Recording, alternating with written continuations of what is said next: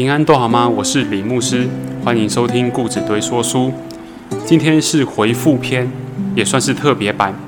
没有想到，才做一个月的广播节目，竟然就可以做到回复听众的这一集。那今天我们主要是要回复一些听众们，也就是我们社后教会兄姐，还有听过这一个广播兄姐的回馈，我们会一一的回应。那我们也会从中来聊到说，为什么会开始想要做这个广播节目，以及在制作的过程当中，我到底遭遇了什么挑战。再来就是我也会提一些有关于收音机的回忆，就是小时候听一些收音机的经验。最后我们会来聊聊我们这一个 podcast，也就是网络广播它的主轴，读圣经写功课，它的理念究竟是什么？就让我们继续听下去吧。好，这个问题是有关于说为什么要做售后广播节目呢？其实这个动机真的是还蛮单纯的呢。记得那时候我们在疫情期间，我们也预估到说教会的事工会停摆，那停摆可能会用线上方式进行。但我所谓的停摆是人跟人真实面对面的那一种交流，可能会因着疫情而搁置。那教会总不能停摆下去吧？所以那时候就提到了说，我们可以大家一起来写作业，来写功课。那我会每一周出一次的功课单，那内容真的是非常的简单，只要我们有读过，我们就会回答简答题。那可是又不能太简单，所以我就在后面有设计一些综合应用的问题。那这目的就是要我们读通经文，读通经文。那也有兄姐在问说：“哎呀，干嘛出的那么、那么、那么、那么要花时间呢？你只要填空题弄一弄就好了。那大不了出个选择题，大家 A、B、C 选一选就好了。”嘿，这些都是方法啦。不过那时候我的。一开始的想法初衷哦，是想说，那抄圣经我们也有抄过了，那再来填空这种事情，说真的，我我做不来。怎么说呢？因为我只要把那个字挖掉，然后你们找到就填上去，那那 那好像就好好好好像比较填鸭式，然后脑子也没有特别去想过到底怎么一回事哦。所以那时候我就摒除了这两个想法，一个是之前做过了，第二个是。要你们直接填鸭，我真的，呃，我真的这种事情做不到。虽然对我来讲是比较轻松的，我只要那个经文截取下来挖空格就好了。所以那时候我就想说，我干脆用简答题的方式。简答题，换句话说，就是我们必须要读懂，读懂这经文到底在说什么。其实各位兄姐也真的不用担心说经文读不懂。其实是有一些小美感的，是有一些小方法的。就在第一次的读圣经功课单里面，我也有用了一页的版面来说明这一件事情。那其实要读懂经文，真的真的不会很难。我指的读懂是指说，知道圣经经文里面的人物、角色，还有他们在什么地方发生了什么事。讲白一点，就是人家讲的五个 W 跟一个 H 的，就是人事实地物，为什么它如何发生？其实这跟我们在看小说也好，在看漫画都好，其实总是会有情节吧。所以其实圣经里头有很多故事性的描述，它也有很多的情节在里面。那情节不外乎是人，不外乎是场地，所以我们真的不用担心说。读不懂圣经，只是需要花在花脑袋的是应用问题，因为我们发现说这些圣经人物跟我们的生活其实是息息相关的。简言之，就是当我们看到摩西他性格的特色，那他来找上帝的那一种苦情，还有他如何面对以色列百姓的顽梗，然后讨价还价。然后在那边摇八叉的那种过程，其实有时候我们都会看到我们人生当中遇到的一些影子，所以一直要特别强调说，我们读经要读进去，那求圣灵光照我们的用意就在这。我们会发现圣经跟我们真的很有关系呀。那接下来说，是决定用这种形式的功课单，那就接下来要回答为什么是有声无影的纯音讯呢？这个问题要回答哦，就有几个可能。那第一个想说，因为我长得不太帅哦，就就放影片的话可能不好看，然后哎不不是啊，开玩笑，主要是因为说现在网络世界真的声音、影像都非常的豪华，特别是影像，所以我们会发现网络里面充斥着各样的影片，这一些影片都灯光美、气氛佳的，而且特效效果还不错，而且还会配很厉害、华丽的音效哦。比如说，就像比如说，比如说要搞笑啊，他就会开一个罐头笑声啊，然后什么时候该有什么样的配乐啊，都有。就像以前我们在看《龙兄虎弟》，有没有那一种？那孔锵在后面，孔锵老师在后面配乐的那种感觉，那就发现每一个影片真的都做得非常的精美。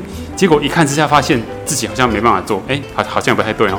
哎，应该是说，就是我们发现说，我真的，一好了，我就老实说了，我真的也不太会做影片。那因为影片的剪辑跟上字幕等等，还有运镜的效果，我都希望我一做就会很讲究。那其实说真的，我其实还蛮估摸的哦。要做一件事情，就真的要把它做到很像、接近的那种状态哦。那那时候投入到 podcast，也就是网络广播的时候，我那时候也没有想到说会会这么样的难呢。那个难是难在说录音其实蛮快的，就短短的十几分钟、二十分钟就录完了。那也平常讲话讲习惯了，所以也可以一口气就这样一气呵成，不用剪接。结果发现难是难在前面的规划，所以接下来就来聊聊说，在做的过程当中到底遇到了什么样的挑战。所以这也是我决定用纯音讯的原因就在这里，是因为说我们其实每个人的眼睛都被吸引够了，我相信也疲乏了。所以说，我希望让大家在眼睛可以休息的情况下，也可以竖起聆听的耳来听上帝的话，然后来听我现在在这边碎碎念哦。所以说我那时候才会选择纯音讯，就是在这，因为我们的专注力可以不用一直聚焦在手机荧幕上、电视荧幕上，还有平板的亮光上，都不用。我们人还蛮有意思的，我们可以边做家事耳朵边听，我们可以边坐公车耳朵边听，我们可以做其他的事情做手工，然后耳朵还可以边听吼。那我们就从这个角度来切入我小时候听到广播的经验，先讲这个好了。就我以前住在三重。那三重以前我们那条巷子，除了有卤猪脚，哎，还是要介绍一下那好吃的五等奖猪脚哦。除了卤猪脚之外，再来就是很多家庭代工跟铁工厂。像我们以前住三重楼家下面，我住二楼，下面一楼就是一家铁工厂，所以他们几点上工我都知道。下午大概一两点，发现啊，机器这边运运转，然后铁屑飞出来，闻得到，还听得到。那再来的话，就我阿姨。我妈妈的亲大姐，她住在巷子中，他们会家庭代工。那家庭代工，他们边手要边做事嘛。那我阿姨还蛮好客的，她就会找左右邻居一起来家里聊天。那边聊天，她就会边放收音机。还有楼下铁工厂也是，就啊机器声再加上收音机的声音，所以搞不清楚到底哪一个是哪一个哦。就那个收音机的声音在那边放，然后底下的那个阿北就在那边一直在磨他的模具哦。所以其实收音机是可以让我们边工作边听的一个的一个很很很好的消息管道来源。那我大阿姨他们就是边做边听，那我有时候也会去帮忙。那帮忙一看到料就发现，哎，什么料都有。我们有看过估价单吧？估价单上面都会有编号，比如说零零一号到零零几万号这样。那那些估价单不晓得现在如何，在早期是必须要。一个一个，一张纸一张纸，这样一个一个把它捡起来，然后整理好之后，让人家去封胶啊、装装订啊。那我阿姨在做的事情就是这样，就是那个一张纸编号，同样的编号有四种颜色嘛，黄色、蓝色、红色、白色，这样加加加加加加加加，然后加好之后送出去，这也是手工。那另外一种手工是橡胶圈，不知道什么的机械的零件，那机械没办法处理，只好人工一个一个把塑胶膜给。挑出来挑出来。所以那时候我就跟我阿姨还有一些左右邻居们就在那边聊天，在那边看说啊这里哪里什么的，就开始就就开始了吧。叫阿明路啊，你共和下呗，丢丢丢不下面跟你讲啊，喝啦喝啦，就就就类似这种很无聊的事。就讲完之后，我还是继续在原地在那边帮他们挑那个塑胶片哦。那就里头就听到广播，那广播里头就各式各样的都有。那听最多的其实是地下电台卖药的，就那种哎，那个哦哟，我那一罐哇这好嘞，几一罐我个美丽一罐，哎，卖你两罐上几罐，反正就那种随便送的那种地下电台的药丸。那还有警广广播也蛮常听的，那之后有其实有听过佳音的感觉，可是那时候可能小时候也不太清楚，反正就是有首频道就转，因为我就是负责转收音机的那一位哦。那再来的话，除了铁工厂王阿姨那边，那我爸是做吃的，他是做厨师。那厨师他有一阵子他晚上去载货，有去水果摊，就是帮人家半夜载货。就泸州那边有一个果菜市场，很大。那啊，对，泸州的水果也真的蛮便宜的哦。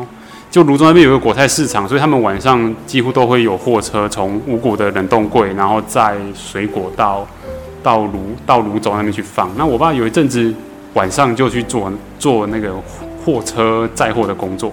我记得那时候礼拜六晚上，哎，因为以前礼拜六还要读半天哦，就礼拜六晚上就曾经跟我爸去有载过。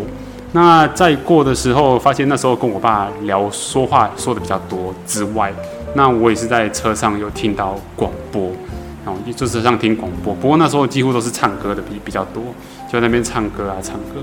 所以其实我对于收音机，对于广播其实还有一点怀旧的成分在里头。那这也是那时候我决定用音讯的的一个小小的私心啊，哦不好意思，小小的私心。就就觉得也可以让我回想起说，哎，那时候好像一些做一些事情，可是广播陪在身边。那其实我也希望说，我们社后教会的广播节目也可以陪各位兄姐，也希望可以陪各位兄姐在你们繁忙的工作之余，有一个声音陪伴着你。那我之前在泸州牧会的时候，啊，在东门的时候也是，在东门比较少少有时间在家了，几乎都在办公室。那在泸州那边的教会牧会的时候，我们在家的时候，我们也会听广播，因为我们家没有收音机，哎不不不抱歉，没有电视机，我们家没有电电视机，只有收音机。啊那个收音机就转佳音广播电台，那时候还转到说上午白天的那个时段，我们都晓得这个节目出来的现在是几点了哦，都完全不用闹钟，只要看广播节目哪一个节目出现了，就是啊现在几点。那我们社后的广播固执堆说书也是固定时间，因为现在的科技蛮厉害的，你只要排一个程啊，它就可以固定时间就放上去放上网，所以我们的时间是每个主日的中午十一点半，中午十一点半固定会在空中跟各位相会。那制作 podcast 的到底有什么挑战呢？有啊，那时候就就好了。刚前面有提到，我我就是有点龟毛我，就就做什么事情就把它做的跟真的一样。所以在做广播节目，我也想要把它搞得跟真的一样哦。结果我就特别去去再回忆一下以前听广播是怎么一回事。那再来还有特别去找一下大家的资料，找找一下资料，说到底怎么样去去编辑一个广播节目的流程，从前面的构思。然后到中间的桥段，然后甚至到后面的行销吼。那有一本书介绍给各位，他叫 Eric Newsom，他所他他所著的一本书，他就是在教各位说怎么样去做 podcast。对我觉得这本书还蛮蛮有意思的。那因为啊，好吧，这这个是题外话哦。其实我很少买流行的书。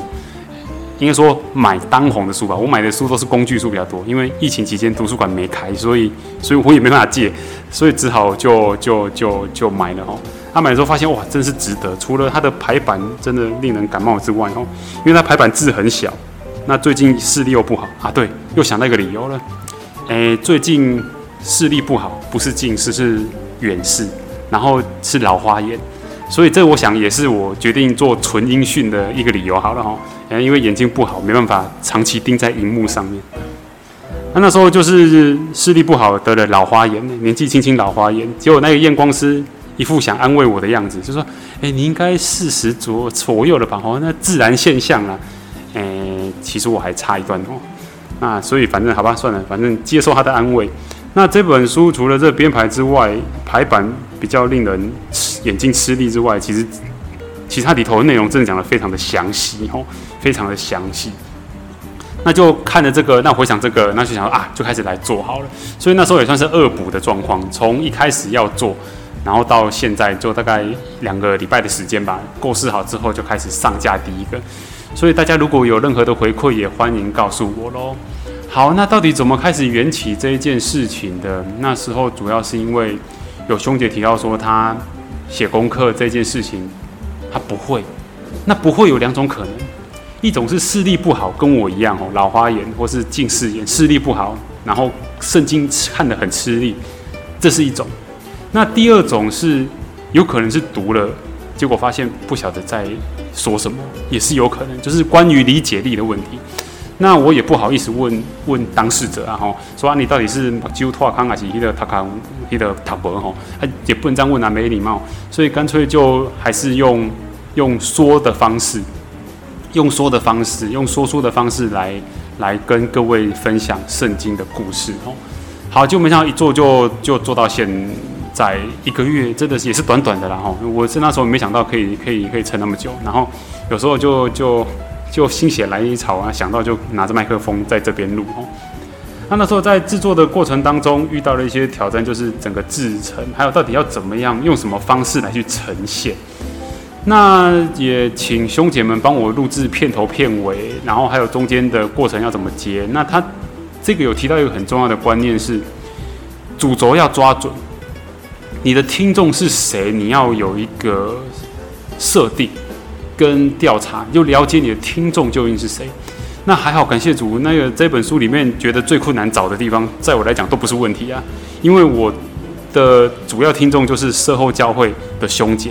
好，那这些兄姐有什么样的共同特性？有，你们都是很爱读圣经的，然后都是愿意说为了要写功课，然后来听广播的，够明确了吧？对不对？社后教会的兄姐，然后大家都有一个目标，就是要来读圣经的。那再来的话，你们有你们虽然来自不同的背景，可是都有一个共同的理念，哎，总是可以的吧？结果在锁定主题不太是问题，就比较大的问题，或许是我的发音方式吧。录完下来之后，发现跟讲到下来之以后一样，喉咙就觉得紧紧卡卡的。那之后无意间找到我一个高中同学的 F F B，那他在做声音训练师哦。听到这个，觉得声音训练师在训练什么？啊，那时候跟他聊，然后他就说啊，原来是训练说我们怎么样在公众场合来来说话。那发音方式是其中之一。他那时候有分享到说，他那时候在教课最大的问题是。说话者不晓得自己要说什么，然后不晓得如何表达自己的的的声音跟姿姿态跟仪态。那我的问问题刚好倒过来哈，我知道我要讲什么，可是就是怎么讲，生理上、喉咙上、发音上怎么讲，反而需要技技巧。那因为疫情期间，他的课程也是变线上的，但是我还是希望能够实际碰面哦。所以等疫情好了，可能会去光顾一下。那。遇到的挑战是这样，可是一路下去才发现，前面的构思真的还蛮重要的，因为前面的构思跟我后面录音快不快有很直接的关系。那也感谢主，就这样能够一气呵呵成下来。好，那再来，刚也提的摩西这件事情，跟我们读圣经写功课哦。好，那再来的话，也可以回答的说，哎呦，啊，那你家搞纲啊，怎么这么的辛苦啊？你就念一念之后就放上去就好啦，对不对？那那嗯，对，刚刚其实就这样回答了，不好意思，因为有点龟毛，做事情就尽量让它近乎近乎业界的那个边哦，希望能够插到边那样子。好啦，那会不会花很多时间呢？其实也还好啦，诶，就前面构思比较久，刚刚有提高过了。好啦，那为什么走上纯运气这条路？刚刚也提到了，反正简单的说就是长得不够帅哈，其一。那再来就是那个懒得剪辑哈，其二。然后岐山就是啊，不，其实主要是岐山呐，哎，高雄岐山，抱歉，最后主要就是岐，主要主要就是这一点，是因为音讯可以让我们分心的来去听，那这里其实也是我蛮挣扎的一个点呢，因为在晨祷的时候或是查经读经，我一直劝勉各位说，诶，我们要分别时间，把时间分别出来归给上帝，好好好读经这样。可是今天做广播，好像就跟各位讲说，诶，上帝的声音好像是背景音乐哦，你可以那个 做事的时候去听。诶，好了，可能是我以前受到的资讯跟教导是说，读圣经要专心哦，所以可能那个东西我现在还要适应一下。不过没有关系啊，反正我相信说在。读圣经、写功课的广播，大家只要有听到一个点，我相信大家只要听到一个点对你有益的，我相信这个目的就达到了。那说到这个点，让我想到了有一位兄姐的回馈，他那时候跟我很具体的回馈说：“哎呀，那个牧师啊，你在讲焚而不悔的那一段，让我很有感触。”那大家还记得焚而不悔哪一集吗？哦，赶快回去听。那就讲到焚而不悔的这一集，有提到说他很大的感触。那让我想到说，是啊，他只要记到一个点，我相信他那个他也是老师退休，我相信他不相信他记得的不只是一个点。可是当他跟我分享这个点的时候，我自己也会受到感动。诶，我的感动是在于说，你有听进去，你真的有把它听进去的那一种感动。那再来还有，你也愿意跟我分享，跟我回馈，跟我回馈，吼。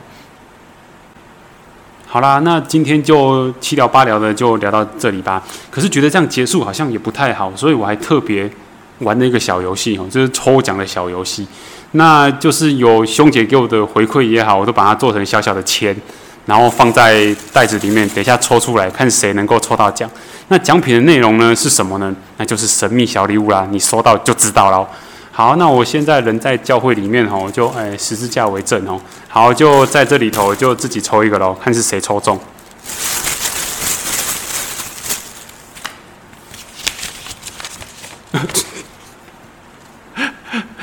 不 不不，那个事事后的兄姐不好意思哦，哎，这个抽到的是位在泸州的兄姐。好了，说说说这个为什么会寄到泸州去？哎。哦，呃，这个这个兄姐跟我分享是焚而不悔这一件事情哦，说他就说到焚而不悔，还蛮感动的。那为什么我会把事后的东西寄到泸州去哦？诶，这个不是我爱心或干嘛的，是那时候我有一次在在电视上面看到三重追辽宫，三重追辽宫的市场封警戒，然后侯侯市长就派人去消毒啊，干嘛的这样。然后那时候我就看到说，哎，水流宫追辽宫起丢跟我。跟我之前牧会的教会还蛮近的哦，那那时候蛮近的，我就想说啊，有一些兄姐住那附近，也常去那边买菜，所以那时候我就发了 line，然后给他们说啊，那个有看到追老公的新闻啊，啊，你们最近过得好不好啊？这样，那那时候他们给我回馈说，哦，还好啊，我们就在家里干嘛躲着啊？有什么可以互相带导这样？那时候是希望说能够互相带导，他那时候互相带导，他提的我也提的，那时候我想说，我到底有什么好提的？像。有诶，那时候正在规划哦，所以这个是一个月前的事情。那时候就正在规划，正在规划说这个节目要怎么做，然后我就请他们带导。那时候网站才刚架好没多久，可是里头的东西都还没都还没整理，就是内容到底要怎么做都还没整理。然后那时候就请他们带一刀这样，然后就把那个网址给他，所以才这样传到泸州去的。是，好吧，那那就恭喜泸州的这位兄姐会再。再联络您哦，看是要寄到中医诊所好呢，还是 还是寄到水南街那个水南路的那个家里好哈？好啦，那以上就是我们今天的特别篇，主要就是回答这些问题，回答缘起是怎么一回事，为什么要走上纯音讯，还有制作 podcast 的挑战，还有收音机的回忆，跟希望大家最重要的能够从这个节目当中来。对于里面的角色产生共鸣，不论是摩西也好，不论是法老王的心刚印都好，或是以色列玩梗的百姓印着景象的羊群们都好，我们都能够从中找到人生的共鸣。以上就是今天的节目，愿上帝祝福你，我们期待再相逢。